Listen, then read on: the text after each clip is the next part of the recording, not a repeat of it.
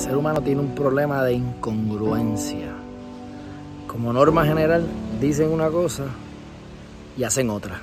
Pero peor aún, se creen que están haciendo una cosa cuando verdaderamente todo lo que hacen va en contra de lo que quieren.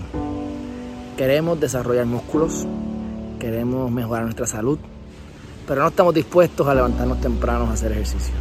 Estamos dispuestos a romper la musculatura a través del ejercicio, de las pesas y demás.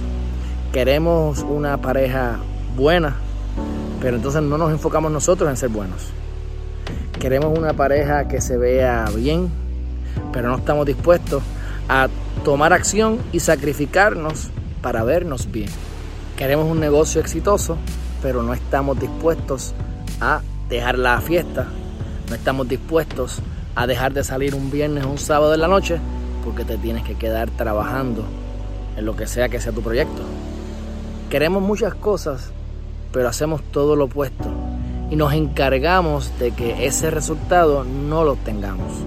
Y después, lo triste de la historia es que sin darnos cuenta, echamos la culpa a las circunstancias, porque mamá, porque papá, porque mi crianza, porque de donde vengo, porque mi buena o mala suerte. Y no se dan cuenta que somos arquitectos y arquitectas de nuestra realidad. Que si tú quieres ver un cambio afuera, tienes que hacerlo primero adentro.